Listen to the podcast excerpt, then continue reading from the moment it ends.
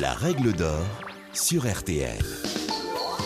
Bonjour, c'est Julien Courbet. Retrouvez désormais chaque semaine l'inimitable règle d'or en podcast avec les avocats, les mêmes qui interviennent chaque jour dans Ça peut vous arriver sur RTL et M6. Que faire? Que dit la loi? Quel recours?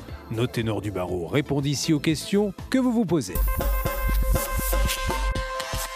Location de voiture, ce qu'il faut impérativement vérifier. En matière de location de voiture, si on ne veut pas se retrouver avec des mauvaises surprises comme des frais supplémentaires, il convient de rappeler quelques grands principes du contrat de location à la restitution des clés du véhicule. Les pièges sont nombreux et peuvent rapidement se transformer en véritable parcours du combattant. D'où cet épisode où maître Anne-Claire Moser de Reims vous explique pourquoi il faut se montrer extrêmement vigilant lorsque vous prenez un véhicule chez un loueur. Louer une voiture, c'est devenu quelque chose de très courant. D'abord parce qu'on sait que les moyens de transport collectif se sont développés, que la voiture ça coûte cher, que ça coûte cher à entretenir, on le voit aujourd'hui avec le prix de l'essence, et de plus en plus de personnes eh bien, choisissent de ne plus avoir de voiture. Il y a aussi le cas bien classique des départs en vacances où on choisit de louer une voiture, ou alors des voitures que l'on loue pour être en vacances, et aussi de la location de voiture pour le travail. Qui dit location? Dit contrat.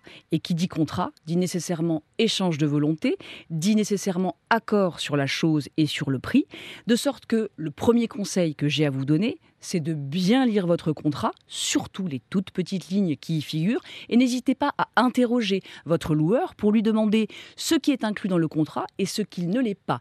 Et même si c'est fastidieux, il faut lire ces contrats, parce que notamment, je pense à des villes qui sont frontalières de la Belgique, de l'Espagne, de l'Italie, où vous pouvez louer une voiture en France et être amené à aller vous balader en Espagne ou en Belgique ou en Italie ou en Suisse ou que sais-je. Et puis peut-être que vous allez vous rendre compte, à la faveur d'un accrochage, et eh bien que vous n'êtes pas couvert à l'étranger. C'est un exemple que je vous donne, mais c'est pour vous dire qu'il faut vraiment être bien certain de ce sur quoi vous vous engagez. Ensuite, après avoir signé votre contrat, l'idée c'est de bien choisir sa catégorie de véhicule. Ça peut paraître un peu bateau, mais c'est important. On observe que généralement les personnes louent des citadines, des voitures compactes, qui sont généralement des autos à des prix raisonnables.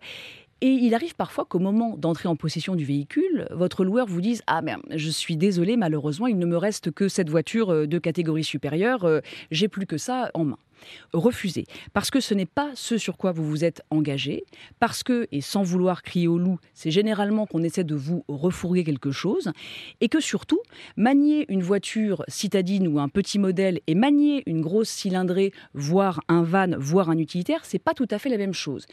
Il y a des risques de dommages, notamment en manœuvrant.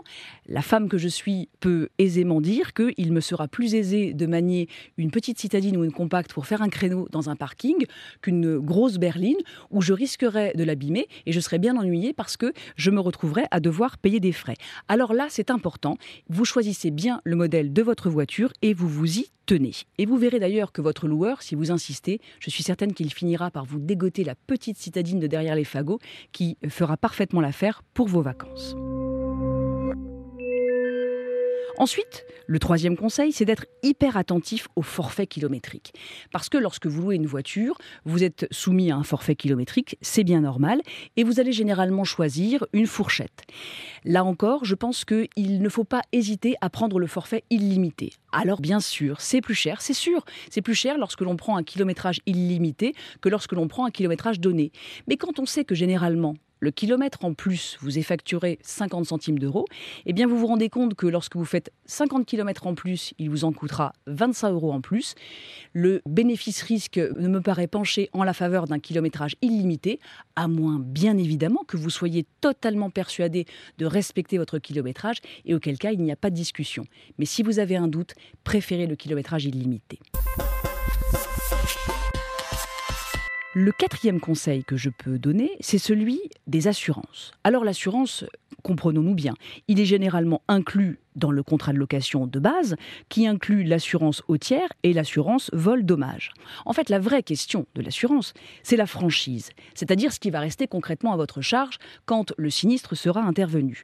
Et c'est pas une question minime parce que généralement, ces franchises, elles sont de l'ordre de 600 à 800 euros. Autant vous dire que parfois, la franchise vaut plus cher que la location elle-même. Alors, il faut, à mon sens, plutôt prendre l'assurance tout risque qui va vous exonérer de la franchise en cas de problème.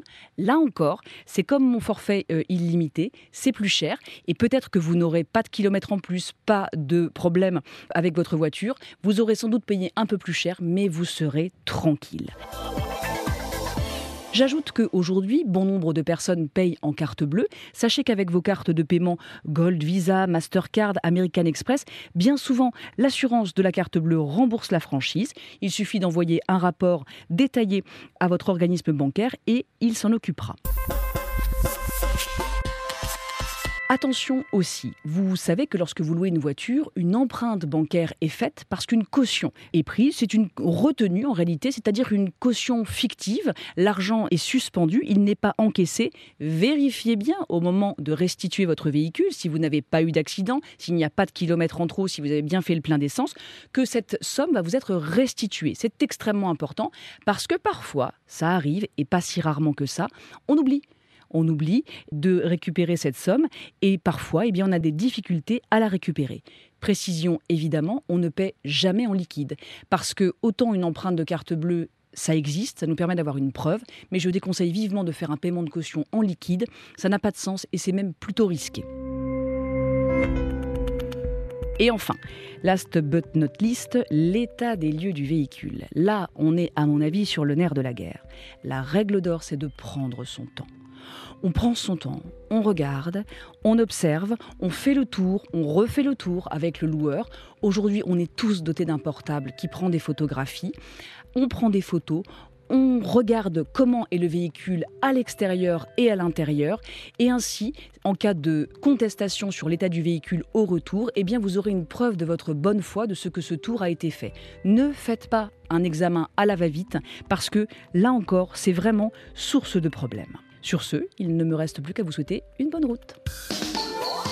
Vous venez d'écouter le podcast des règles d'or de l'émission Ça peut vous arriver. Retrouvez tous les épisodes de ce podcast sur l'application RTL, sur rtl.fr et sur vos plateformes favorites.